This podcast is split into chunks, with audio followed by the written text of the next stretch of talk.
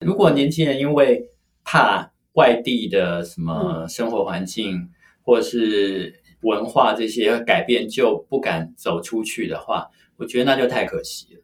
真的，因为这个可以精彩一回嘛。其实我觉得有的时候要稍微勇敢一点，或是稍微鼓起勇气去接触一些你觉得不确定的事情，其实搞不好会有意外的收获。那就算失败了又怎么样？你顶多就是回到起点，但是就算回来之后，你也不是原来的那个你了。Hello，欢迎收听台版米兰达的《只感可废》，我是主持人 Shannon，用一杯咖啡的时间来聊聊职场和人生。听到俄罗斯，你会想到 Vaka 芭蕾舞剧，很有特色的建筑物，还是杰出的体育表现呢？对大多数的台湾人来说，俄罗斯的一切都显得很遥远神秘。今天我们很高兴邀请到裴凡强 Slava 来到我们的 Podcast。Slava 因为工作的关系呢，曾经长期的驻点在俄罗斯。他最得意的事情是他为台湾史上第一个在这个曾母暗杀采访的记者，并且以流利的俄文访问前白罗俄罗斯最高苏维埃主席舒舍克维奇、史达林的曾孙以及乔治亚前总统等等的大人物。今天很高兴能够邀请到俄国通 Slava 来一起喝杯咖啡，跟我们聊一聊他的人生故事，揭开俄罗斯文化和职场的神秘面纱。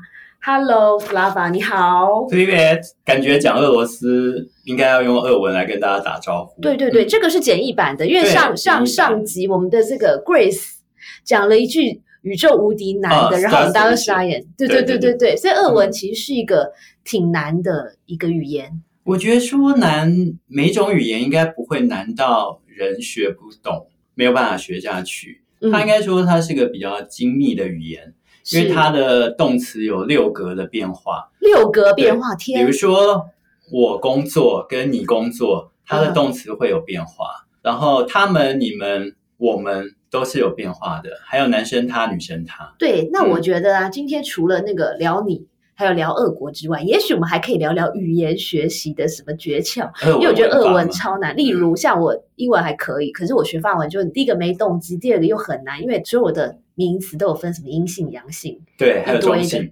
对对，中性是德文，还有分中性，法文也有。对对对对，那种一想到我就觉得啊，头很痛这样，所以待会儿可以跟我们传授一下有没有什么必杀的秘籍。那 before 我们聊开之前，先请 Slava 简单的自我介绍一下好了。我是考进了正大历史系，然后历史我觉得是个可以当兴趣，对我来说是很有趣的学科，但是我这个人忧道也忧贫，嗯哼，对我不能觉得说。呃，我今天一头的栽进去历史，然后如果我不想当老师，没办法做学者的话，之后要怎么办？所以我就突发奇想，觉得说我应该学一个冷门的外国语言，这样子的话就可以当成我的工具。因为我不像主持人这样英文很好，所以英文我觉得是个没有没有，我也没有很好，先澄清，我是三脚猫功夫啦，能够走就够了。那我也许只有两脚或者一脚半。总之，我觉得在英文界是个红海。那如果要学日文的话，我觉得台湾会日文的人也够多了。是，那刚好运气很好，正大有一些冷门的外国语系，比如说阿拉伯语、土耳其语，还有当时的韩文。我们读书的时候也是冷门，因为断交，所以根本没有人要学。是，就是我觉得是缘分吧。所以我有时候常常会开玩笑说，可能上辈子是俄国人。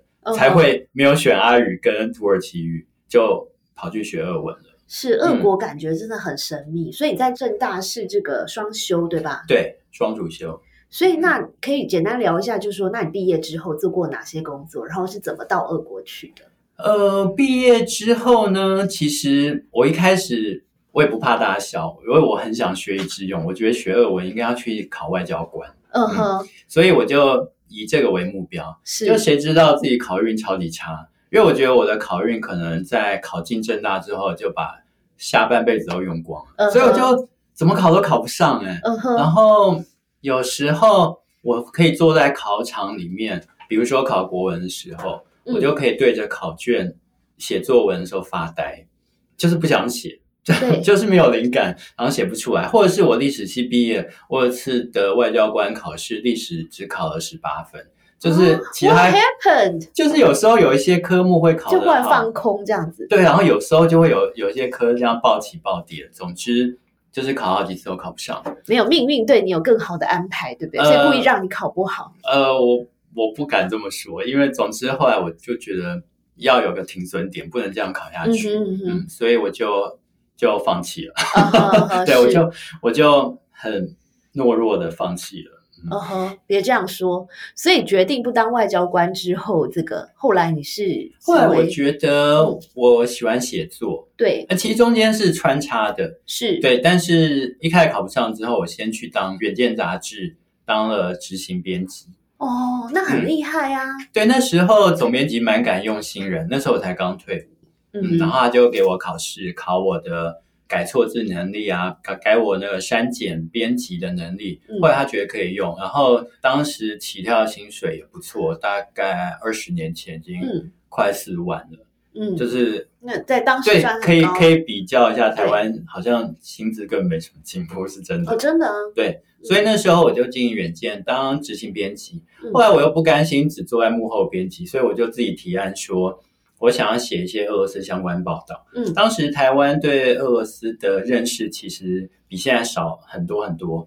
那刚好那时候是金砖四国起来的时候，，对，所以总编辑就说好，那你试试看吧。所以我就在一个栏目叫“全球焦点”的地方开始写俄罗斯石油什么，结果意外的得到很多赞赏，很多广告都指明说我们的广告要买在全球报道俄罗斯的专栏的旁边，嗯所以后来我就继续写下去。那有一次我采访一个正大俄罗斯研究所的郭所长，嗯他就说：“哎，我们的学生啊，现在俄文都不好，又不愿意学。嗯那你会俄文，为什么不来念我们研究所呢？”嗯那那时候我刚好跟总编辑有点不爽，所以我就说 好，那我来念，我就跑去考，就就考上。后来我就就离开远见，跑去念俄罗斯研究所，是，然后就把自己的学科还有语言这部分再加强。嗯嗯，然后研究所毕业之后呢，刚好有个学妹，她比我早写完论文，她就说：“哎，学长，你论文快写完？”我说：“对。”她说：“那有工作机会，你要不要？”我就说：“好啊，是跟俄国有关吗？”她说：“对。”那时候刚好海参崴要举办 APEC，在二零一二年，啊哈，嗯，也是蛮久远。然后我们台湾有一个设计公司，居然在国际的比图评选中胜出了，所以我们要设计了海参崴的一个滨海水族馆。那个时候是当时号称全球最大的嗯水，族馆，嗯哼，嗯，然后我就说那我要干嘛？他说我们就做翻译工作，所以那时候我就接触了大量的古生物的名词，嗯比如说什么蛇颈龙啊，然后迅猛龙什么的，因为水族馆会有这种各方面的在俄用俄文嘛，对对？对是。翻译吗？那时候，对，但是很多单字，包括建筑的名词，其实我都是不足的，对，所以就是边做边学。嗯，结果后来呢，水族馆二零一二年没有盖好，嗯。到二零一六才盖好。对，结果我中间看到苗头不对，所以我就离开设计公司，我又回去当记者。嗯哼，所以就是会有刚刚主持人介绍到的，去了曾母暗杀呀，然后采访了前白俄罗斯最高苏维埃主席舒什克维奇，嗯包括这个名词好像用中文念都很绕口。就我刚念的时候好绕口，然后我整个在如履薄冰，因为我很怕讲错。对，然后要 NG 出来，对不对？对，对但是就是我们都已经讲的很顺，从俄文翻成中文这样。嗯对对对，所以但是前面的这些工作嗯感觉都是 back and forth，、对不对？对。那后来，呃，你曾经有一段是住常住在俄国那边，对，呃，在呃海参崴的那个部分，那时候我们是用出差的方式，对，但是一次出差也都蛮久。嗯可能呃看签证吧，有时候签证商务签会有一些问题。总之就是大概一个月左右这样，嗯然后去工地看看状况，因为主要是当时。呃，因为它的工程进度延宕非常严重，所以有时候我们在那边好像也没有什么事情，所以就是看工作状况会对被外派到海参崴。然后呢，嗯，我现在的工作跟海参崴也很有关系。对，回去做记者之后，突然又有一个长辈跟我说：“哎，你不是一直想学以致用吗？那现在有个工作是在海参崴，又在海参崴，所以我觉得我跟那边蛮有缘。我说那是什么工作啊？他说台湾要跟香港合资在那边开赌场。嗯，我就想哇，这么酷，开赌场哎、那听起来很 fancy 耶。对呀、我觉得很好玩。嗯，然后我那时候就跟我妈说，哦还好我已经结婚，要不然我可能就留在那边，在美女 美女如云的赌场 赌场中就不回来了。嗯，所以我就到海参崴去，然后后来就开始我的外派。那时候在这份工作大概外派了两年。，OK，对，因为我们是从赌场从无到有，我们都一直参与到那边。嗯哼，嗯，那我回来的原因就是因为太太觉得说老是分隔独守空闺，所以 他就说要回来。嗯，哦，所以你现在还是在对我还是在这家公司，然后现在也是改成出差的方式。如果那边有什么业务啊，或是有什么贵宾要过去，呃，然后公司会要我再过去。哦嗯，对对，这样也还蛮好的，这样比较有这个 work life balance 一点。对啊，哦因为我我就一直劝年轻的朋友，如果你想要外派的话，真的要趁早。嗯哼，就是当你结婚啊，或者是父母年纪比较大，或是有小孩的时候，如果你要外派，你会有比较多的顾虑。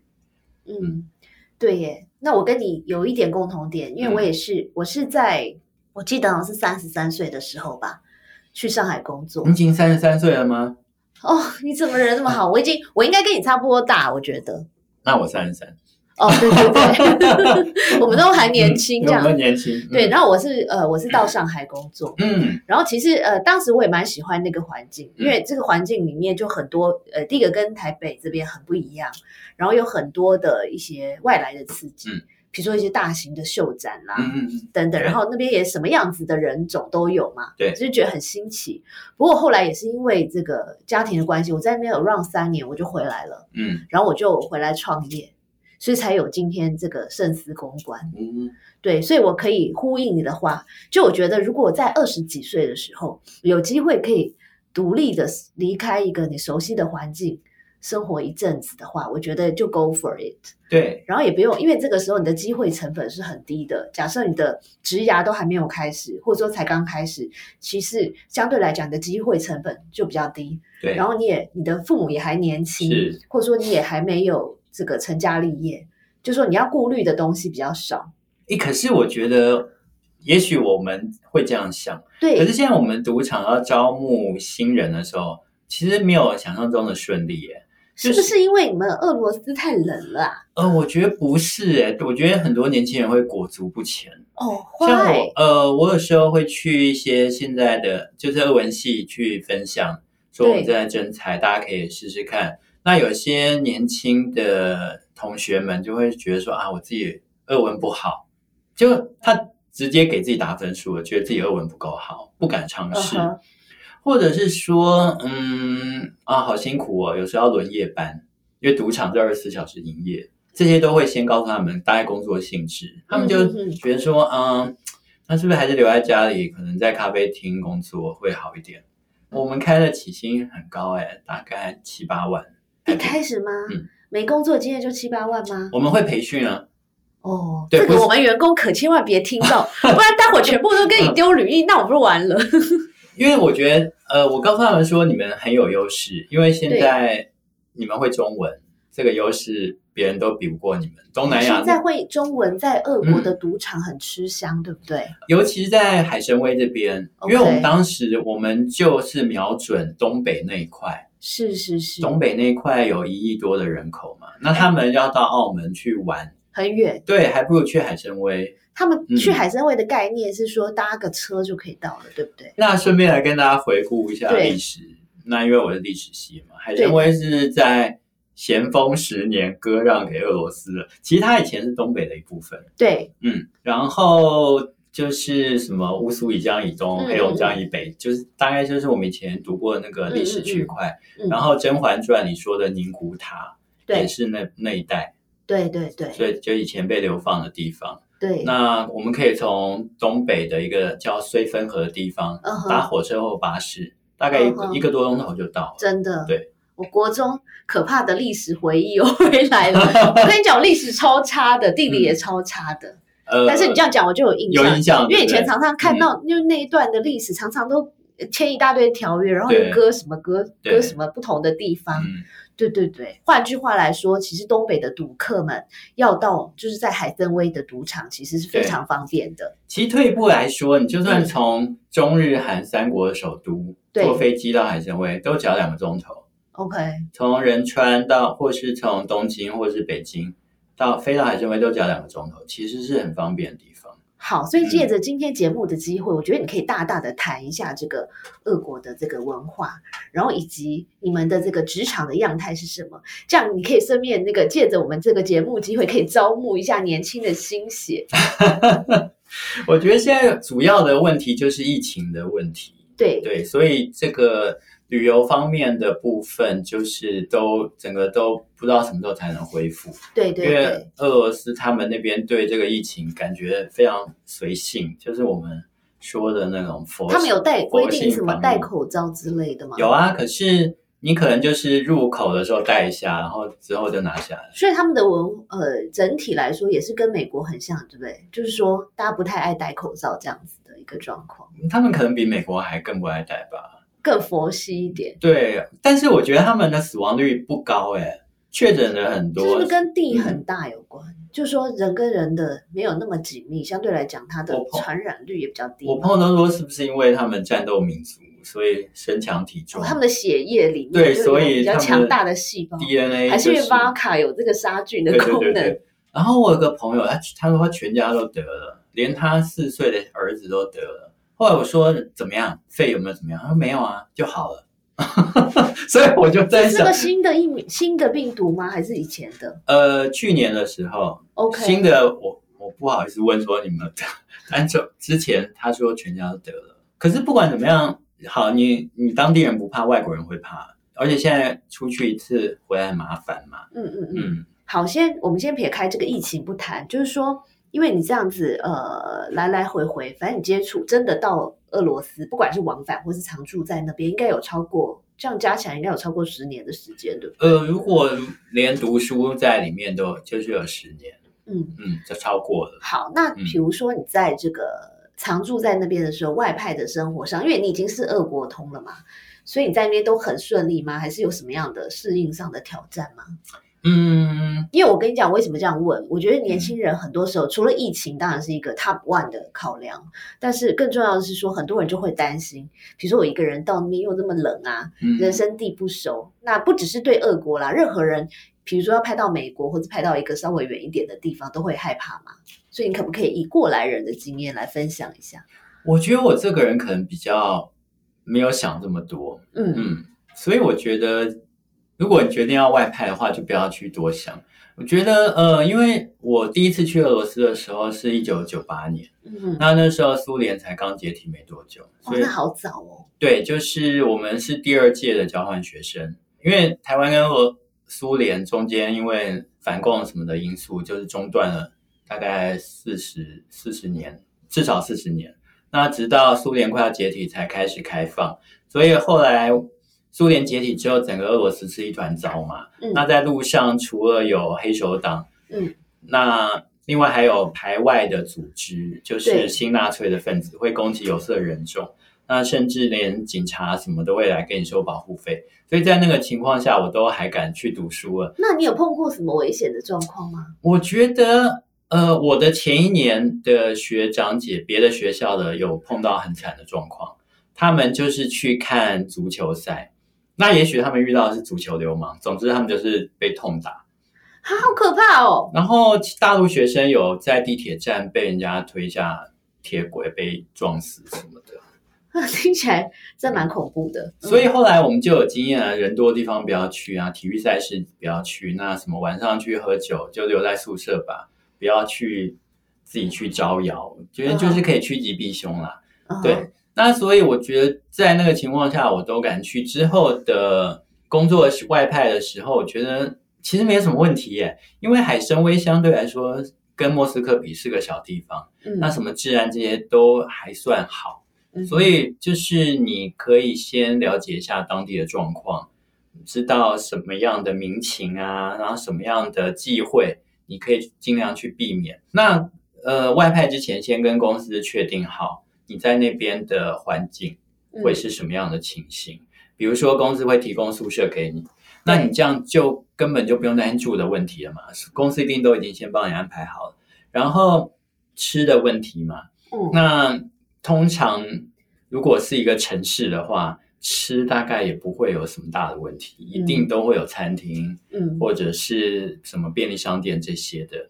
这个我觉得倒也不用想太多。那行的话，看公司，有的公司也许会有交通车，或者是你自己想办法，嗯，怎么样通勤？我觉得这些都不是大问题耶。如果年轻人因为怕外地的什么生活环境，或者是文化这些改变，就不敢走出去的话，我觉得那就太可惜了。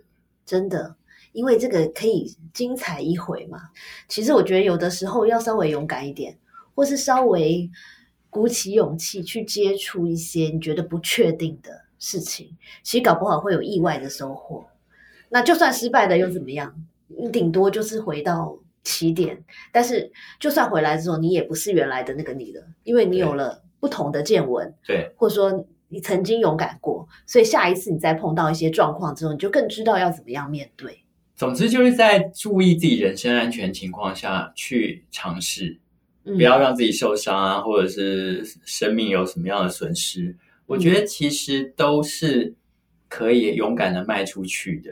嗯哼，嗯，好，那我还很好奇的一点是，因为我们听到这个俄罗斯，或是甚至海参崴，相对来讲是跟这个对我们来说更熟悉，相对莫斯科来说更熟悉一点的地方。那但是他们的职场文化，他的职场的样态是什么？然后跟我们熟悉台湾的生职场生活有什么不同呢？呃，我觉得这么说起来的话，也许俄国懂中文的朋友会不太高兴，但我觉得相对来说，俄罗斯他们的工作态度比较松散。哦，嗯，所以你在那边的话，嗯，等于说你有时候可能要盯紧一点，嗯哼，嗯，因为他们就是假设六点下班，但是五点半就已经开始，收东西啊，对，心都已经早就不在，也许四点就已经不在，总之就是六点会准时的离开。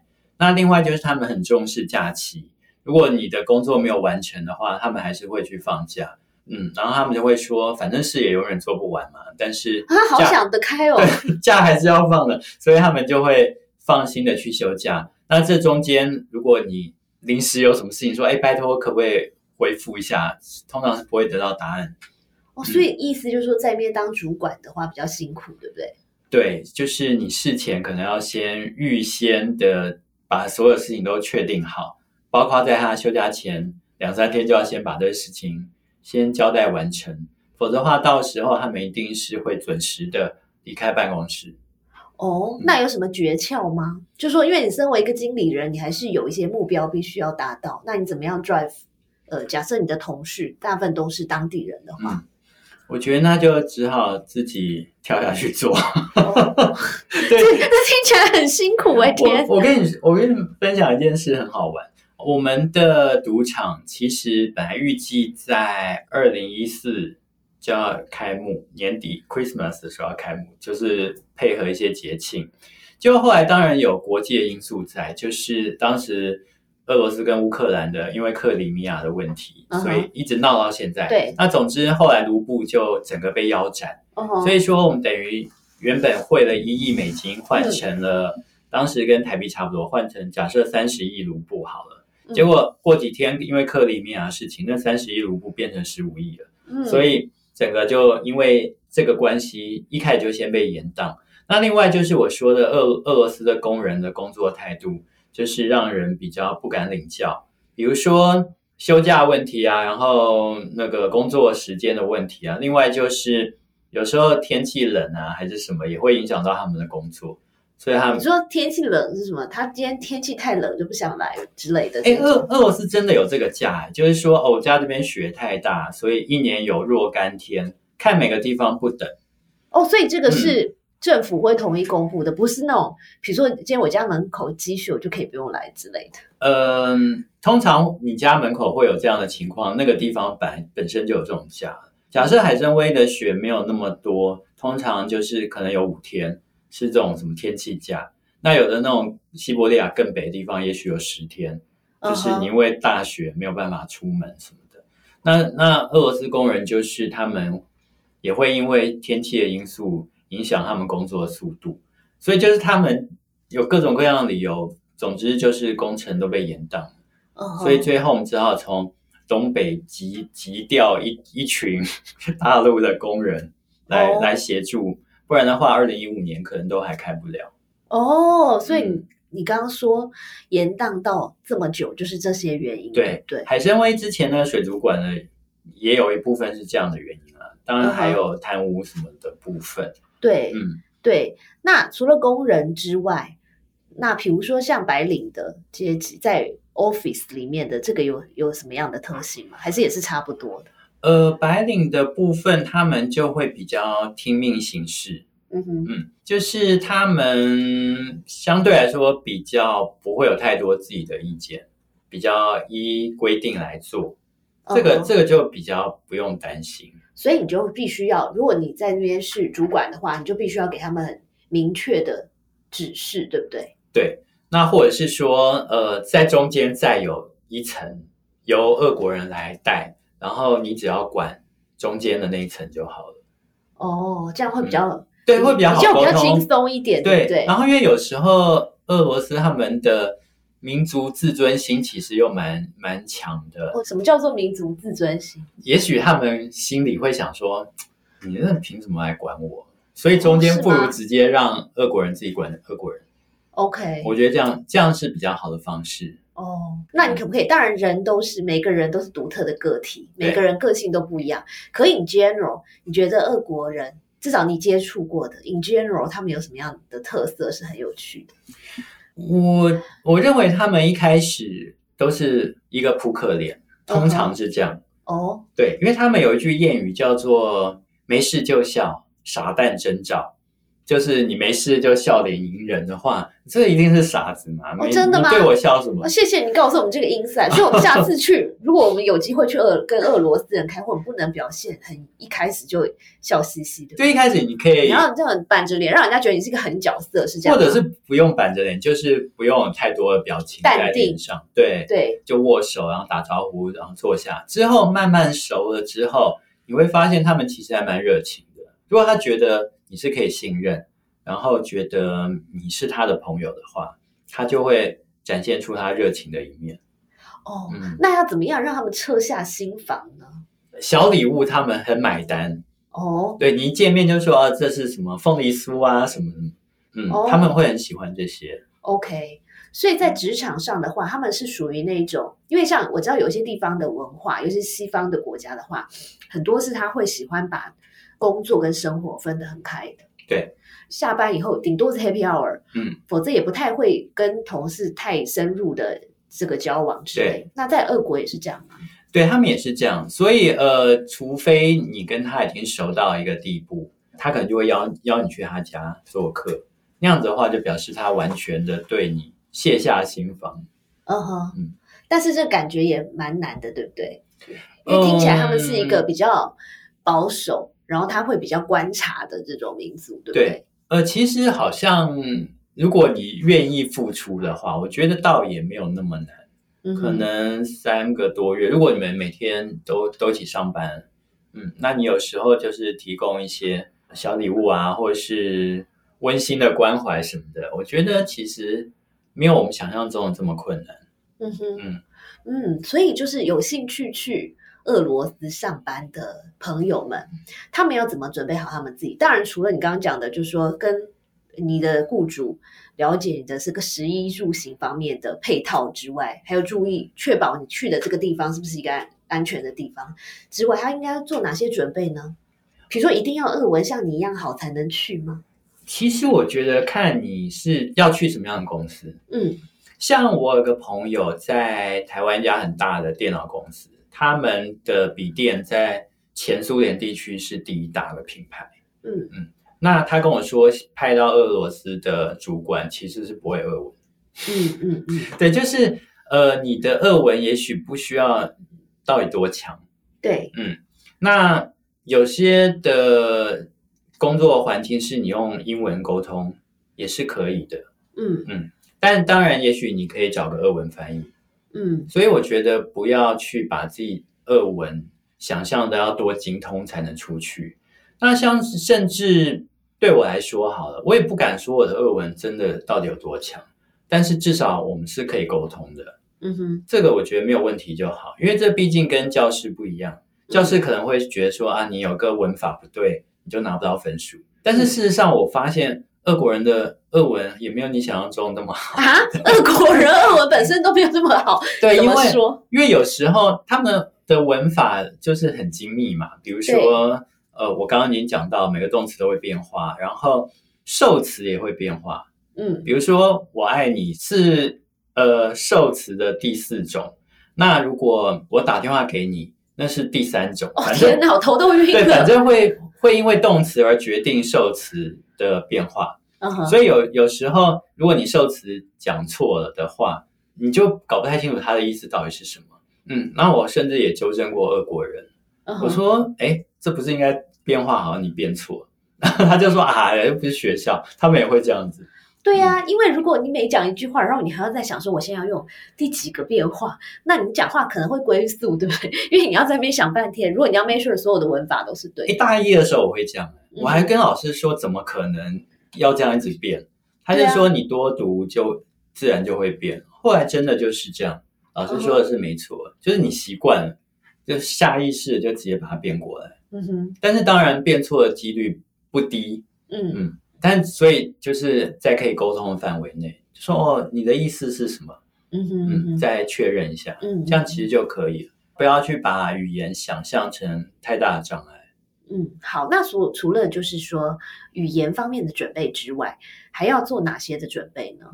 呃，对我来说，哈，我我对吃其实没有太讲究，嗯但是很多人到那边去，不管读书还是工作，他们都会抱怨俄罗斯的食物。哦，为什么？因为俄罗斯的天气因素，所以他们的叶菜类其实是基本上是没有的，嗯哼，嗯因为太冷了，对不对？对你种不出来，所以他们的主食会是马铃薯，然后顶多就是胡萝卜这些根茎类的蔬菜，嗯嗯嗯嗯所以很多人吃不到叶菜。那另外他们的饭不是像我们这种蓬莱米吗？反正就是我们的饭是比较软的，他们是那种像泰国那种米比较硬的那种。哦 OK，嗯，那很多人也觉得不好吃。嗯那其他的就是俄国菜，有时候就是温温的，嗯不是很热。你会觉得冬天的时候还给你一碗温温的汤，感觉起来嗯，倍感凉意。因为外面已经超冷了。对，你就想要吃点东西暖暖身子，结果汤也是温的。嗯哦，，总之就是食物方面，如果你比较挑剔的话，很多人就会带大桶电锅去。那嗯至少现在一般来说，超级市场还买得到那些新鲜的蔬菜，可能就嗯价钱比较贵一点，你就只好自己在家里自己烹饪，所以学点会做菜的技巧，会过得舒服一点。嗯，然后在心理上要先准备好吧，就是告诉自己说，如果你要去的话，可能就会面对这样的状况。因为我知道很多的公司可能会有公餐吧，对可吃到的可能也不会是你心里最满意的那个，餐点。呃，有些公司会有自助餐嘛，但是他们当然不可能特别在准备什么中餐啊，什么红烧牛肉啊、鸡汤什么，当然不会有。所以就是俄国式的自助餐，嗯我们赌场的员工餐也是这样。嗯嗯嗯然后沙拉就是也是冷的，那汤当然是不热的，饭就是硬的。嗯 所以总之就是你自己调试一下，那也许就休假或者晚上有空，自己再煮自己喜欢的东西。嗯，在海参崴那边应该也很容易可以吃到一些中式的餐馆吧？对，海参崴那边还蛮多的，而且我我真的觉得蛮惊讶，就是中文的热潮在那边，甚至在其他城市也都是很热门的语言。像在圣彼得堡的机场，你已经看到中文的标示。嗯哼，嗯，那这在是因为大陆观光客对，很这是一个，然后中俄的关系现在很好，这也是个原因。那嗯海参崴当然就是地利之便，那边很多的做生意的大陆人，甚至我有次去那个艾迪达要买一双球鞋，我一开始还用俄文，然后那个店员大概十八九岁的小伙子，他说：“你讲中文吗他是俄罗？”斯人对嘛，对 对，对我吓一跳，我说：“哦，我讲中文。所以在那边也是有中文热，对不对？”对，哦，所以就是如果大家有兴趣，有呃想要探索一下在这个俄国这边工作的感觉的话，其实也不用纠结说你一定要把六个时态都搞懂，其实中文也可以通啦。然后日文可能还是要会一点点吧。中文能不能通，我觉得 还是有问题。那可能是有些店员会自己会而已，在路上当然是不太可能。但是我我认为俄罗斯现在开放了电子签证，在疫情前。所以就是签证的部分可以省下一大笔钱。那海参崴夏季的时候有直航的航班，大家未来也许可以试试看，就是从台湾直飞到海参崴，大概不用四个小时。嗯，其实真的蛮近的。谢谢收听今天的 Podcast，希望你喜欢今天的这杯咖啡。我们的节目名称是台版米兰达的质感可废。欢迎订阅我们的频道，分享你的想法，也可以追踪我的粉丝专业台版米兰达的创业笔记。我们下次见喽，拜拜。